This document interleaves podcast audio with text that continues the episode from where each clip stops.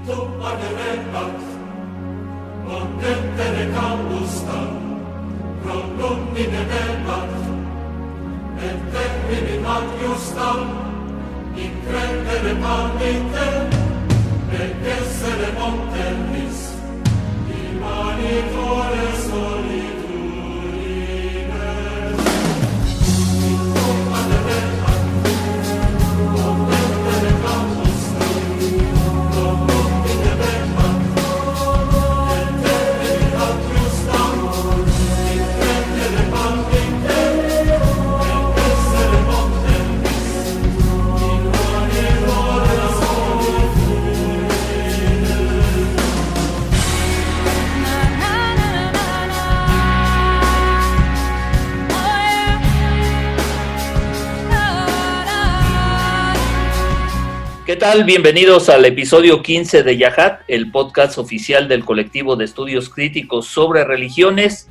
El tema de hoy, vamos a hablar de un personaje singular eh, de nombre Melinda Rankin y su misión presbiteriana.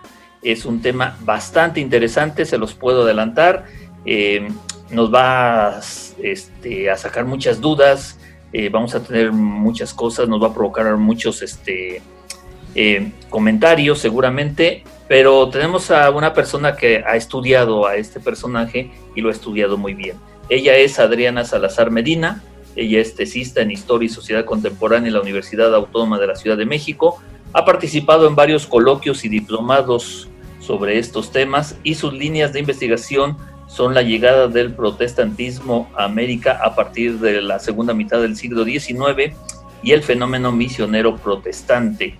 Así es que saludamos con mucho gusto y agradecemos la generosidad para platicarnos en este episodio sobre su tema de investigación. Adriana Salazar Medina, ¿cómo estás? Bien, Víctor, muchas gracias. Buenas tardes.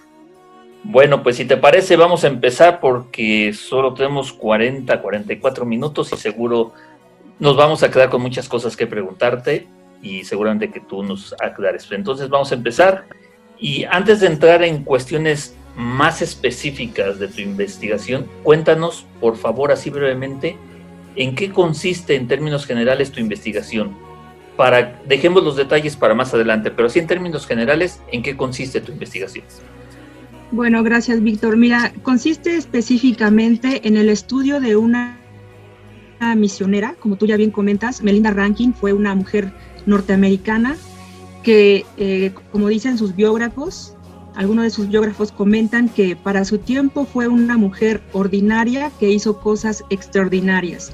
Entonces, eh, mi, mi, trabajo está centrado en esta mujer, cómo hace una serie de, de hechos, de trabajos misioneros, principalmente en el norte de los Estados Unidos, perdón, en el, sur de Estados Unidos y en el norte de México. Eso es como lo más específico de la investigación de, la tesis.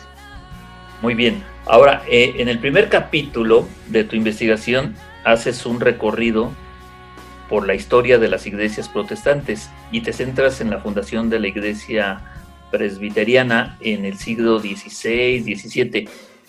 También te pediríamos un breve resumen de este suceso para después ya poder comprender mejor el objeto de, eh, estudio que tienes.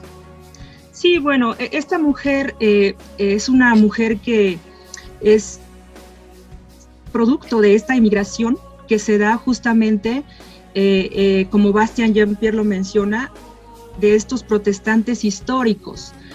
Los padres y abuelos de, Melinda Rankin fueron escoceses, donde se da precisamente este, esta efervescencia en Europa de eh, iglesias protestantes históricas. En este sentido, eh, esta migración que se da en el norte de los Estados Unidos, ella convive de, de alguna forma para poder después traer con, consigo esta, esta idea de protestantismo histórico y ya más tarde, ya más tarde, eh, pues siendo, pues bueno, presbiteriana y, bajarlo a una teología ya más específica, ¿no?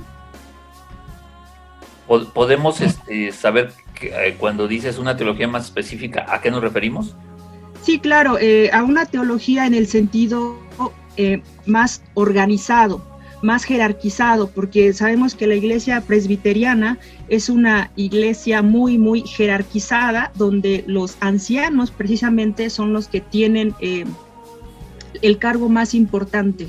Entonces también, igual que la iglesia católica, o en este caso la iglesia católica tradicional tiene eh, estratos bien, bien marcados, la iglesia presbiteriana igual los tiene. En su momento Melinda Rankin no pelea mucho con esta eh, idea de jerarquización, pero después ya en México, cuando se establecen eh, ciertos, ciertas normas, ciertos parámetros, eh, me refiero más o menos a, siglo, segunda mitad del siglo XIX en México, que arranca esta situación de, de, marcar bien estas iglesias protestantes, ¿no? Entre diferencias entre los presbiterianos, los bautistas,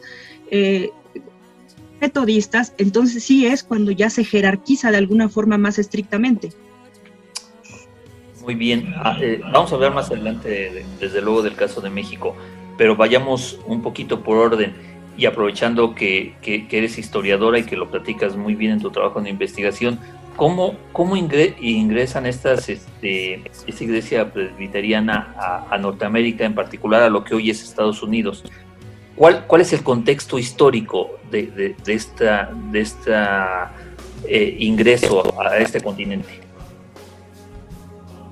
Bueno, sabemos que en Europa se da eh, una importante eh, serie de acontecimios que hace tanto comerciales, industriales y por supuesto religiosas, que hace que se emigre, que se emigre a, los Estados Unidos, pero detrás de, todo esto, eh, en, Europa precisamente, está el caso, por ejemplo, de, de Calvino, que sabemos que Calvino es uno de los principales teólogos de la idea de la, del presbiterianismo y de, una, y de, una, teología que se, se desencadena a partir de, de, un movimiento muy importante. Ok, entonces podemos hablar... Pues ahí mismo en Europa se da eh, eh, en... Sí, este, perdón que te, interrumpí, pero este, o sea, estamos hablando de una persecución en Europa que hace que esta, una persecución religiosa, desde luego, que hace que esta gente llegue a, Norteamérica, ¿cierto? Cierto, exactamente, hay una persecución y además que, bueno, con, en el tema de, del comercio, de la nueva industrialización, de apostar por una, por una nueva inversión, pues por supuesto miran a, los Estados Unidos, ¿no? Y es de esta oleada que se, se instaura eh, en, en, el norte de, de, América, de los Estados Unidos de América. Y además de que, pues bueno, sabemos que todos estos protestantes traen una idea muy, muy específica en el tema del trabajo, ¿no? No perder tiempo, porque el tema de perder tiempo es, es ocio. Entonces, eh, con ellos viene la idea de industrialización. Más tarde también se hablará, por supuesto, es el nacimiento del capitalismo y otras cuestiones. Sí, que vienen unidas, ¿no? Por eso es tan, tan, tan complejo y tan rico este tema. Bueno, ahora ya que ya nos platicaste lo que pasó en las 13 colonias este, que dieron origen a los Estados Unidos, a México van a llegar un poco después, en, la mitad del siglo XIX, pero van a encontrar a un México que está viviendo un periodo de muchas convulsiones políticas, se acaba de independizar de la corona española, hay una lucha fuerte entre liberales y conservadores, invasiones de Estados Unidos. Bajo todo este contexto, Adriana, ¿Cómo, ingresa eh, el protestantismo en nuestro país? Sí, bueno, sabemos que el protestantismo eh, entra por dos razones, ¿no? El, tema de, mejorar, mejorar en el tema eh, educativo y también en el sanitario. Entonces, en el sanitario, los que llegan, los protestantes, vienen con esta idea, ¿no? De mejorar una, de, mejorar esa vida del mexicano que eh, se enferma mucho, que no hay médicos, no hay enfermeros que puedan atender, eh, hay analfabetismo exagerado, entonces entran por esa, por esa ruta, por esa vía que les abre estas puertas, ¿no? Porque eh, muchos protestantes en este momento lo, lo aseguran, lo dicen, que el catolicismo tradicional había sumido a, todo México en un, atraso muy, muy severo. Entonces, en, este sentido, podemos decir que es, es por esto, ¿no? Muy bien. Ahora, este, Adrián, en tu investigación nos hablas de dos momentos específicos en la evolución evangélica. ¿Nos podrías precisar a qué te refieres o qué sucedió cuando se habla del primer despertar evangélico en 1730? Sí, bueno, en Estados Unidos se dan eh, dos, dos, despertares. Ajá. El segundo despertar es, me parece que el más eh, importante, que es al que pertenece la misionera a la que, a la que yo trabajo, la que he estudiado, y arranca precisamente de 1790 a 1830 y se da una serie de avivamientos importantes eh, donde se predica la salvación o se predica el evangelio, digamos, de tú a tú. Eh, digamos, en, las, eh, en el campo, en las calles, todo esto. Es de una manera muy práctica, de una manera muy sencilla, digámoslo, de esta forma, porque también hay que recordar que en los Estados Unidos, pues hay una, un mosaico de, gente emigrante, de, todos lados llegan ahí y, conviven ahí.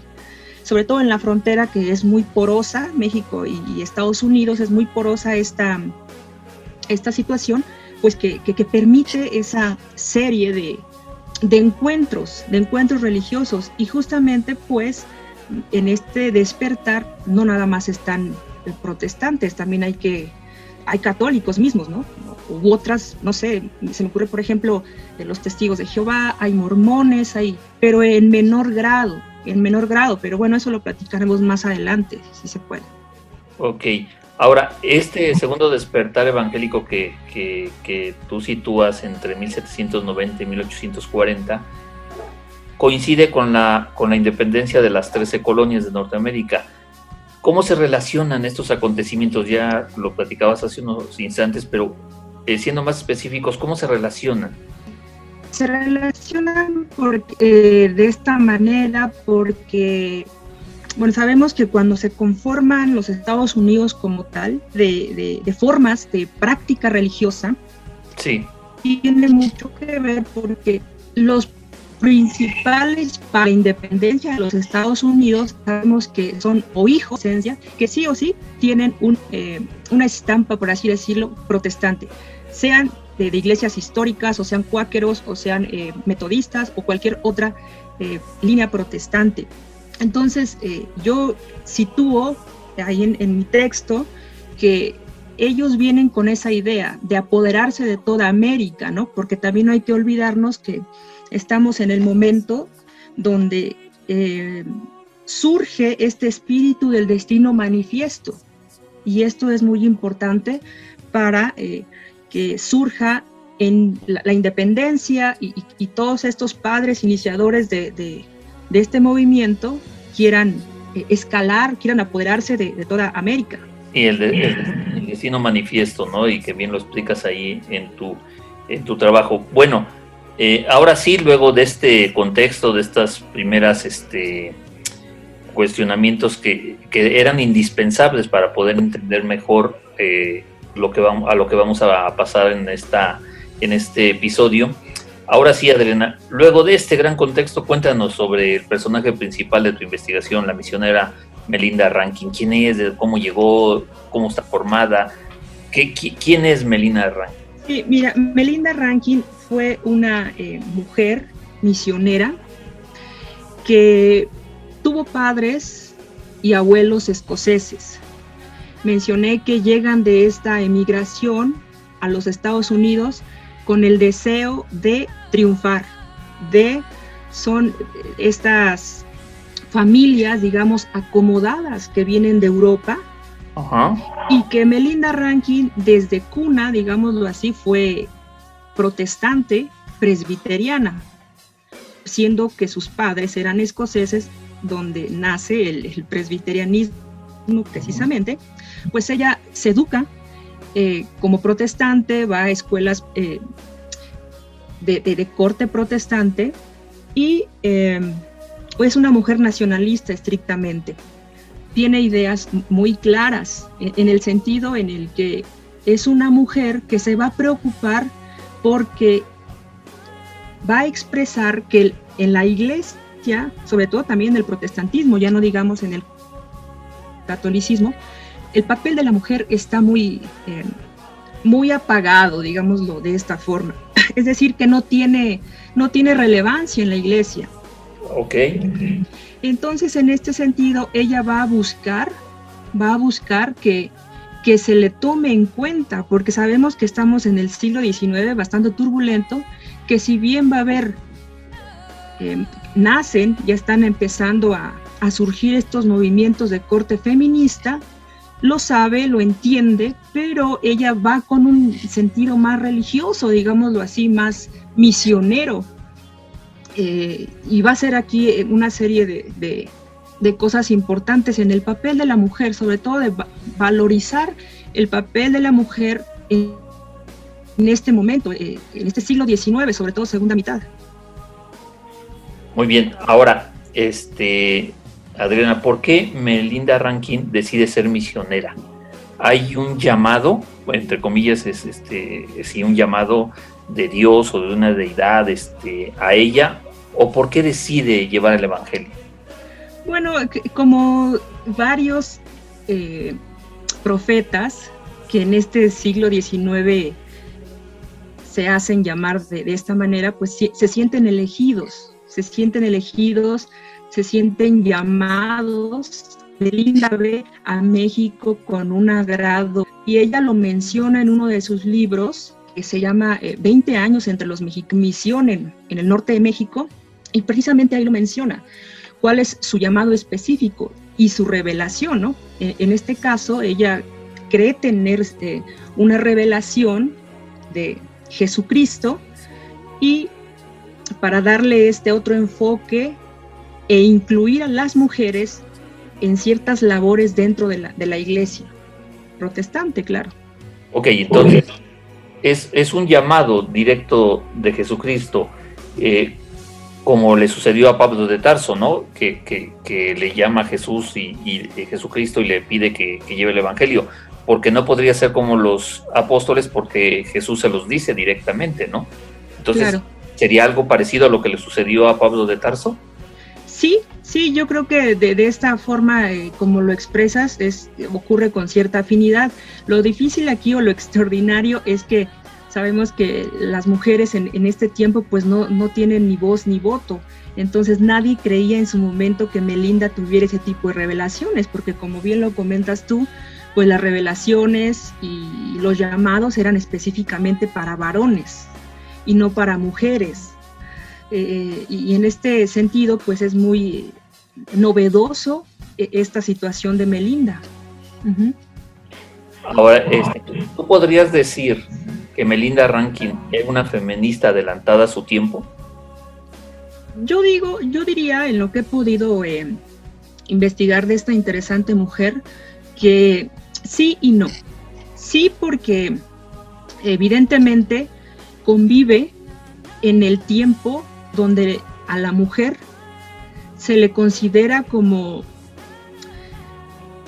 como un cero a la izquierda, por así decirlo. O sea, no, tiene participación en ninguno de los estratos sociales, ni, ni siquiera en, su casa, por, así llamarlo. Entonces, para su tiempo, creo que está bastante adelantada. Y no, y creo que no, porque siempre ella, eh, bueno, conoció primeramente el feminismo nacía, el, que nacía, el feminismo temprano. Sabemos que hay muchos movimientos en este siglo de, mujeres que buscan ciertos, eh, ciertos derechos, pero ella todo lo, lo que hacía o en lo que se desenvolvía lo orientaba a temas religiosos, lo orientaba a temas muy religiosos, muy específicos y sobre todo para su iglesia. Bueno, pero hoy, hoy podríamos decir, es que como lo decía al inicio, surgen dudas. Hoy eh, una persona como Melina, eh, Melinda Rankin podría, sería más normal, por decirlo de una, de, una forma y entre comillas, dentro del protestantismo que, lo que fue ella en el siglo XIX? Eh, pues bueno, e, en ese caso, pues podría ser, aunque sus biógrafos, algunos estudiosos, mencionan que, que Melinda no le interesaba eh, el feminismo, pero viéndolo desde este, desde este punto que tú lo planteas, podríamos decir que era una mujer adelantada para, para su tiempo. Ya ahora, pues hay, hay estudiosos como, como John Thompson, perdón, como David Toscana, que transcribe su libro, y dice, bueno, para nada le, importaba, para nada le importaba eh, el feminismo de su época, ella estaba súper centrada en, sus ideales muy cristianos, cristianos evangélicos. Ok. Bueno, pues este, sí era una, duda que me surgió en este momento si te lo tenía que hacer. Hace unos instantes platicaba sobre el libro de 20 años entre los mexicanos, eh, que es uno de los tantos que entiendo después de leer, escribió este ranking. ¿Qué nos podrías hablar en especial de, este libro? Bueno, es un libro que, que ella escribe en 1872, una vez que ha terminado su, su misión en el norte de México y que ha instaurado varias iglesias eh, en los estados de Tamaulipas, en el estado de Monterrey y toda esta zona norteña. Ella va eh, haciendo iglesias pequeñas, por así decirlo, y ella se va a los Estados Unidos, ¿no? Es como ir y venir. Ella lo que tiene mucho o lo que eh, tenía era de que recababa fondos en en los Estados Unidos y regresaba justamente a estos estados, Chihuahua, eh, repito, Monterrey, incluso Durango, a, crear comunidades, pequeñas iglesias, para que echaran a andar todo un tema misionero importante. E, es decir, que estos 20 años no se los pasó aquí en este, nuestro país, sino que era un ir y venir constante de manera intermitente como lo acabas de señalar, iba por recursos a Estados Unidos y regresaba a México a fundar este... este ¿Y por qué a México? O sea, ¿por, qué no fundarlas en, territorio estadounidense? Sí, como comenté al principio, plantea al principio en su prólogo esta idea de que veía con agrado a los mexicanos, porque le gustaba mucho su carácter, era gente muy dadivosa, gente muy eh, amable y eh, esto le llamó mucho la atención, gente muy hospitalaria que ella pudo convivir con eh, personas del norte de México que incluso la llegaron a, curar, porque sabemos que se da la fiebre amarilla en este periodo y ella cuenta en su, en su libro que bueno, estaba gravísima y, ahí señala que una mujer mexicana la curó por medio de hierbas, remedios y todo esto, ¿no? Entonces, hay cierto agrado, cierta simpatía con, eh, con, los mexicanos y, justamente por eso se llama su libro así, 20 años entre, entre los mexicanos, que va de 1852 a 1872. Sí, es una época también en, México muy, este, muy difícil, ¿no? Este, una invasión, en ese tiempo se da una, la invasión este, francesa a nuestro país y seguramente supo de, de todas estas cuestiones. Decías hace unos instantes que era una persona muy religiosa, eh, eh, decías que como profeta que recibe el llamado directo de, Jesucristo para dedicarse a esto. ¿Podrías hablarnos un poquito más sobre esa cosmovisión que ella tenía? Sabemos que tú eres estudiadora, pero este, pues eso es de antropología, pero ¿cómo, concebía este Rankin el mundo que le tocó vivir? lo concebía de una manera, digamos, iguales y que una mujer podría también tener participación dentro de, la iglesia y fuera de la iglesia también. Eh, para este momento, pues ella es muy práctica, aunque es, como mencioné, puede sonar un poco contradictorio porque el presbiterianismo y es presbiteriana, digamos, no se turba en eh, ir diciendo que, que habría que de alguna forma ver el presbiterianismo muy cuadrado, ¿no? Ok. Bien, estamos llegando a la parte final del episodio 15 de Yahat, así es que vamos cerrando poco a poco este tema tan interesante. Adriana, ¿cómo fue tu primer acercamiento al personaje principal de tu investigación? ¿Cómo supiste de la existencia de Melinda Rankin? Sí, gracias, Víctor. Esa es una muy interesante pregunta porque eh, mi acercamiento, uno de mis primeros acercamientos fue porque hace unos años yo milité en una iglesia presbiteriana. Entonces ahí tuve la oportunidad de entrar a su, a su biblioteca y eh, conocer de esta mujer que, citaba eh, cierto libro, lo, citaba Melinda Rankin, entonces para mí fue algo muy extraordinario saber que había una mujer que había hecho cosas muy interesantes para, para México. Y en esta militancia, eh, en esta iglesia, pues me abre las puertas, digámoslo de esta forma, para yo incursionar justamente en, en la historia de la, de la, iglesia presbiteriana y bueno, hasta ahora me, me, ha fascinado mucho esto, esta línea de investigación. Eh, eh, perdón, perdón, es muy, muy personal la pregunta. es decir, ¿Tú, eras protestante antes de conocerla? Sí. O, a partir de ella? Sí, bueno, yo era protestante, digámoslo de esta forma, pero no tenía alguna denominación específica. Okay. Como, como el protestantismo histórico, como sabemos que Bastian y otros historiadores señalan, pues o hay que ser presbiteriano o hay que ser metodista o, o bautista cualquier otra, no tenía yo como muy claro esta situación de, qué denominación tener, sino que era protestante. Me gustaba mucho eh, esta idea, esta teología, por así decirlo. Pero ya una vez que incursiono en, en esta iglesia, pues me fascina demasiado y es cuando decido hacer investigación de, de la iglesia primero y luego caer hasta Melinda Rankin. Digo, este, nada más para aclarar, este, antes era un tabú, ¿no? Pero hoy hay muchos historiadores que se asumen católicos, por ejemplo, o otros historiadores que se asumen judíos y, hacen y lo señalan, ¿no? Durante sus investigaciones y en las introducciones de los libros. Es decir, hace algunos años a lo mejor sí se tenía cierto tabú, pero hoy la mayoría, insisto, eh, antes de escribir este, o en la introducción de sus libros, se asumen como la religión que profesan, ¿no? O si, no tienen ninguna religión. Pero bueno, eh, esta pregunta, ya insisto, este, Adriana, estamos casi al final. Al estudiar tú tan cerca a, tu personaje y su obra, ¿se puede apreciar que de lo hecho por, eh, por Melinda Rankin subsiste hoy? O mejor dicho, ¿cuál es la importancia histórica de su actividad en México en el siglo XIX? ¿qué queda y qué se fue? Yo creo que una de las cosas más importantes que Melinda logra es eh, recuperar la idea de que las mujeres podemos tener un importante cargo dentro de, las iglesias.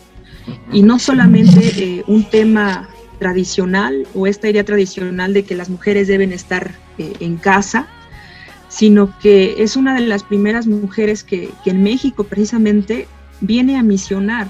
Hay que recordar mucho que en este tiempo del siglo XIX, si bien vienen pastores como John Thompson, eh, em, que es metodista, o Wycliffe, también que fue un pastor bautista, vienen ellos a, México y a otros eh, países de América Latina ellos vienen, pero vienen acompañados de sus esposas. Y los que tienen derecho o los que tienen esta unción de Dios, por así decirlo, de predicar el Evangelio, son ellos como varones. Entonces, que una mujer misionera sola, porque además no he encontrado hasta ahora que haya sido una mujer casada, digámoslo de esta manera, ah. y es una mujer sola, que pues se le da poco crédito en su momento, incluso eh, sus propios colegas, ella dice que pues ven con descrédito este trabajo que ella tiene y por eso al principio no la apoyan eh, con recursos porque pues ven su trabajo muy muy ilusorio para su tiempo, porque era una mujer sola que, como tú mencionaste al principio, pues iba y venía en un vaivén y bueno, era algo difícil para este tiempo una mujer anduviera incluso viajando sola y llevando mucho dinero con ella, ¿no? Entonces, poco a poco ella se va eh, ganando la simpatía de las iglesias protestantes en Estados Unidos y después, pues, en México. Em, y yo creo que la pregunta que, que planteas, que qué importancia histórica tiene Melinda en México, es precisamente esa, ¿no? Inicia una labor, como ella lo menciona en sus libros, porque también tiene otro que es el de Texas, 1850, que es antes del conocido 20 años, donde eh, menciona que ella es o fungió como la, la semilla. Ella era solamente la semilla, estos términos religiosos que, que a veces este, son propios de la época. Sabemos que así era su pluma de estos, era su pluma de, estos eh, personajes.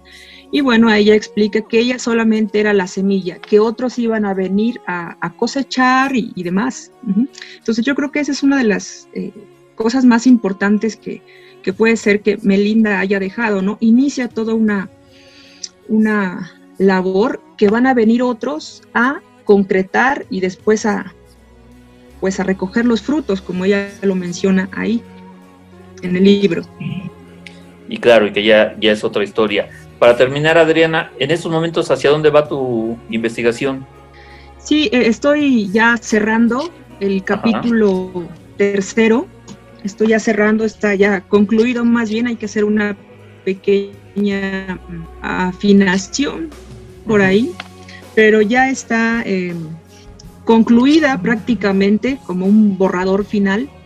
Y yo eh, en las conclusiones ya del capítulo tercero menciono precisamente eh, la, tarea que, que, Melinda tuvo en un eh, escenario bastante, bastante complicado, sobre todo en el tema del papel de la mujer y este descrédito que aún se le, se le veía a las mujeres por, por no eh, sacarlas de esta situación tradicional. Y bueno, ahí, ahí me enfoco mucho en ese sentido. Pues muy bien, pues ojalá pronto concluyas tus estudios y podamos eh, eh, ver las conclusiones en otro episodio de Yahat. Por el momento, pues hemos llegado a la parte final de este episodio 15 de Yahat. Recuerde que es el podcast oficial del colectivo de estudios críticos sobre religiones y que el día de hoy nos acompañó Adriana Salazar Medina. Ella es tesista de la licenciatura de Historia y Sociedad Contemporánea por la Universidad Autónoma de la Ciudad de México, la UACM.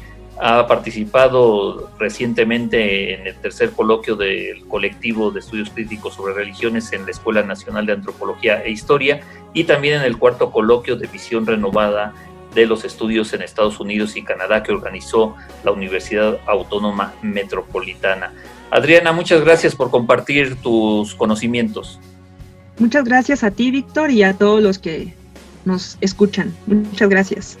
Gracias. Mi nombre es Víctor Miguel Villanueva Hernández. Muchas gracias y los espero en el siguiente episodio de Yahat. Gracias.